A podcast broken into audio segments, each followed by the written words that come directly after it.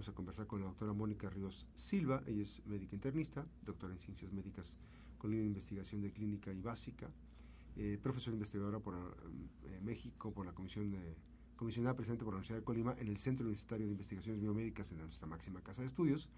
Es profesora eh, del doctorado en ciencias médicas, en la maestría de nutrición clínica y la licenciatura de médico cirujano y eh, ella está adscrita también al Hospital General de Zona, perdón, el Hospital Materno Infantil en Villa de también, ¿no? Bueno, eh, decía yo este tema es que están, eh, están aumentando los infartos en adultos, en adultos jóvenes, o sea, como nosotros. ¿Cuál es, por principio de cuentas, cómo podría considerarse que es un infarto prematuro? Sí. buenos días. Buenos días, muchas gracias por la invitación. Pues la definición exacta de un, de un infarto prematuro no es, digamos, está, no está consensada. Existen diferentes definiciones según diferentes asociaciones. Eh, pudiéramos eh, pensar que, más bien decir, que la mayoría coincide en que son infartos que se dan en el caso de los hombres en, en menores de 40 y en el caso de las mujeres en menores de 45 años. Algunos se van más abajo, a menores de 35 en general, ¿verdad? Entonces, más o menos en esas edades, menores de esas edades, consideramos que es una edad pues ya temprana para presentar un infarto. Ahora, eh, en este proceso, obviamente que también, eh, conociendo un poquito más el tema, eh, en estos aspectos del aumento de infartos, ¿qué, qué predispone la, bueno, los factores de riesgo para un infarto en adultos jóvenes prácticamente son los mismos que en adultos mayores, eh, pero se agregan otros más. En adultos eh, mayores y jóvenes tenemos con claridad eh, la hipertensión, la diabetes mellitus, que están asociadas con el incremento importante del sobrepeso y la obesidad a nivel local y mundial. Y entonces esto ha explicado un poco el aumento de infartos por una causa que es la más común, que es la formación de, placas de, colesterol en las arterias. Entonces, cada vez adultos más jóvenes son hipertensos o son diabéticos o tienen un conjunto de enfermedades que antes, cuando estudiábamos medicina, que no, no, fue hace mucho, ¿verdad? Pero nos decían, pues el hipertenso empieza después de los 40, que el diabético después de los 40. Y ahorita ya tenemos incluso niños con estas enfermedades. Entonces, si, si, sacamos la cuenta del tiempo para los 40 años, alguien que empezó hipertenso a los 20, ya tiene 20 años de hipertensión, ya tiene 20 años de Silenciosa. Silenciosa o no, pero ahí está. Y ese son de los factores principales. Sin embargo, en eh, la, la, epidemiología ha cambiado y se ha recorrido la edad también porque pues los adultos jóvenes o los que todavía alcanzamos medio a entrar en esta edad, pues tenemos un estilo de vida también muy diferente, ¿no? Y esto se ha notado más en las mujeres. Las mujeres este, han presentado el mayor incremento de, infartos en estos de este tipo prematuros, en adultos jóvenes. Y tiene que ver, por ejemplo, porque las mujeres, además, este, pues ya fumamos más o fuman más.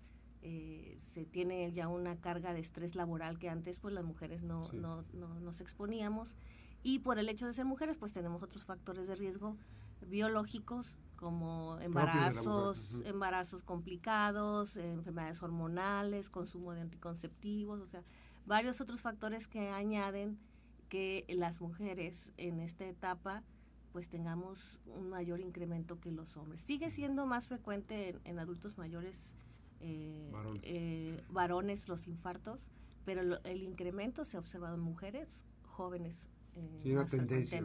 Así es.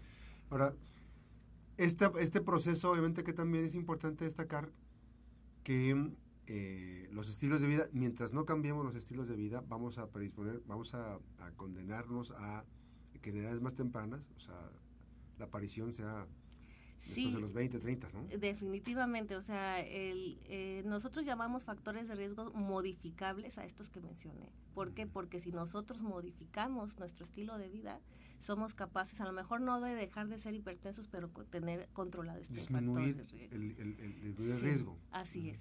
Pero también debo, debo de decir que existen otros factores que antes no se visualizaban y, en este sentido, por un lado tenemos el uso de drogas.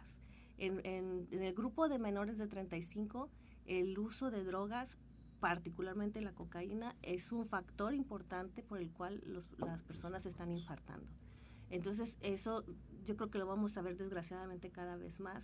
Eh, porque bueno, se, decía que México era solamente un país de tránsito, pero ya estamos siendo un país de consumo, entonces vamos a ver más frecuente y vemos estos casos de pacientes de 20, 25 años infartándose y no es que todos vayan a ser por drogas, pero un buen porcentaje sí. Y otros factores que se están investigando y que, y que nosotros en un estudio reciente pudimos identificar unas asociaciones con la contaminación ambiental. La exposición a ciertos contaminantes puede predisponer un cambio en, en la homeostasis, o sea, en la regulación de, nuestra, de nuestro cuerpo y entonces favorecer o incrementar el efecto de otros factores de riesgo y presentarse enfermedad cardiovascular en la, dentro de la cual están los infartos. Entonces, algo que a lo mejor no visualizábamos como un factor de riesgo, como es la contaminación, parece resultar que sí lo es y efectivamente también nos estamos exponiendo cada vez más tempranamente este, a estos factores. Cuando hablamos de contaminantes eh, ambientales, eh, están incluidos también eh, los agroquímicos, todo ese tipo de cosas que se están utilizando. Hay, hay este, la evidencia todavía no es digamos, tan contundente, pero sí, sí se han encontrado asociaciones en agroquímicos, en uso de metales y también en este hidrocarburos. Esos tres son el combustible. De eh, así es, de vehículos, de, en los lugares donde se generan, por ejemplo, este, pues refinerías, etcétera, las personas que viven cerca, ¿no? Los metales pesados también. Y, y les decía, lo que pasa es que un exceso de estos, de estos compuestos pues obligan al cuerpo a, defenderse y este proceso de defensa a la larga también luego se vuelve en contra de uno y parte de ello que es un proceso inflamatorio persistente o un estrés oxidativo que llamamos nosotros ese, ese estrés oxidativo significa que hay unos compuestos químicos que se liberan por el contacto con estos contaminantes y entonces dañan directamente las células. Y esto pues no solamente con el cáncer, perdón, con la enfermedad cardiovascular, sino también con otras enfermedades como el cáncer, pero incluyendo pues el infarto. Eh, digo, eh, no, no, no, podemos establecer de edades, pero dices tú adultos eh, jóvenes. Adultos jóvenes. Que son de, 40 hacia adelante. Hacia, hacia, hacia 60. A 60, 40, 60, digamos que es, algunos consideran que todavía, dependiendo de los factores de riesgo, pues es esperado pero resulta que menores de 40, Puede ser también. pues eh, encontramos que el paciente a lo mejor nada más tiene un solo factor de riesgo o una sola arteria afectada, pero con eso es suficiente para dañarse, para presentar un infarto. Entonces, este es, es un proceso, ¿no? O sea, si, si uno se expone y tiene factores de riesgo desde muy temprana edad, pues la enfermedad se va a manifestar también a más temprana edad. ¿Qué, qué tan conveniente es, digamos, descodificar y hacerlo de manera anticipada en edades tempranas, la información sobre cómo funciona el tema de la alimentación, los, este, los estilos de vida no saludables, este, la comida chatarra, los excesos, las drogas.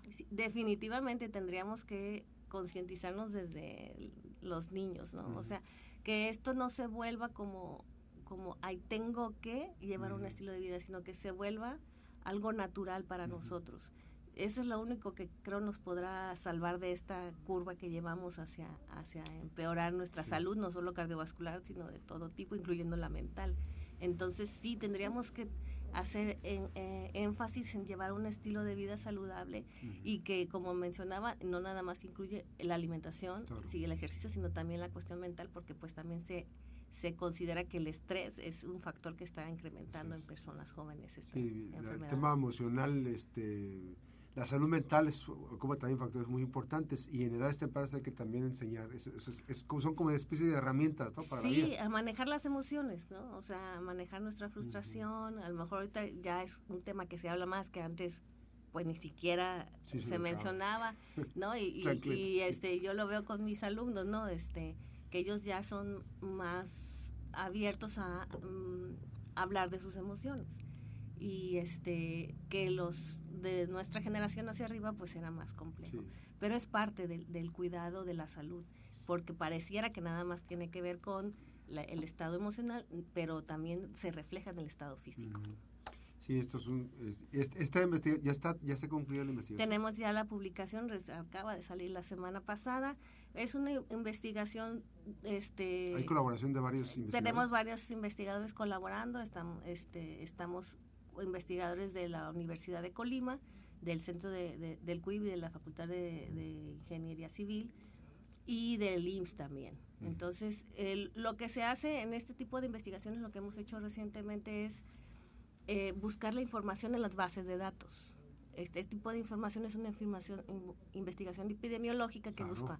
Sí, un rastreo. Ajá, a ver, en esta base de datos me dice cuántos se han muerto por infartos del corazón en, este, en, esta, así es, en estos países. Pero esta otra base me dice cuál es la contaminación reportada en estos países. Entonces cruzamos la información y entonces se identifica que los países con más reporte de contaminación son los países que tienen más riesgo cardiovascular. Entonces, existe ahí una relación epidemiológica que hay que buscar más profundamente de cómo es que se da ese efecto biológico ahora sí de la contaminación sobre el corazón. Que, además, este, digo, son es la primera vez que se cruza la información, ¿no? Sí, eh, bueno, eh, de nuestro conocimiento sí, Así es. Sí, sí. Si yo no este, recordaba que se asociara, digamos, el medio ambiente. Hay, hay, este, hay algunos reportes este, de, estudios locales, digamos, o sea, de, por ejemplo, ah, en, tal área de, Tabasco o, donde se da esta exposición, se ve este tipo de enfermedades. Entonces son, son reportes como aislados. Este es un análisis global, o sea, es un análisis que se hizo con todos los reportes que había disponibles a nivel mundial. Entonces eso, eso es algo que refuerza pues lo que han encontrado en, en, asociaciones en corto, en, en, localidades muy específicas. Y, y, al, digamos, desmenuzar, por decirlo de alguna manera, descodificar, este, se encuentra también el estilo de vida de la persona y todo esto? ¿Se llega hasta esa información? En estas bases no, porque son, son bases de datos muy ah, generales, muy amplias, o sea, que, que se usan más bien como para informes este a nivel de, de los países, ¿no? Y, a lo mejor de la OMS, etcétera, que, que, que, en este caso se reporta en en este años de vida perdidos por la discapacidad generada por esa enfermedad. Entonces es lo que son como como reportes este indicadores muy genéricos, pero que permiten, por ejemplo, ahora regresar a buscar entonces esa, esa información más específica. Bueno, pues yo voy a dar un dato este que hace como más de 14, 15 años, en, en Colima se estaba ubicando que en la zona conurbada de Colima, a cierta hora del día, entre 12 y 3 de la tarde aproximadamente, estoy recordando de memoria, hay un alto nivel de contaminación. Hay. Sí. Por, por, el nivel de uso de, uso vehicular. Entonces, este, va a ser muy interesante porque uno se puede ir aquí a la, a la Loma de Fátima y a esa hora, en un día despejado, usted va a checar la nata. Que Parecía que no, ¿verdad? Que en Colima pues no, es, no es una gran ciudad y todo.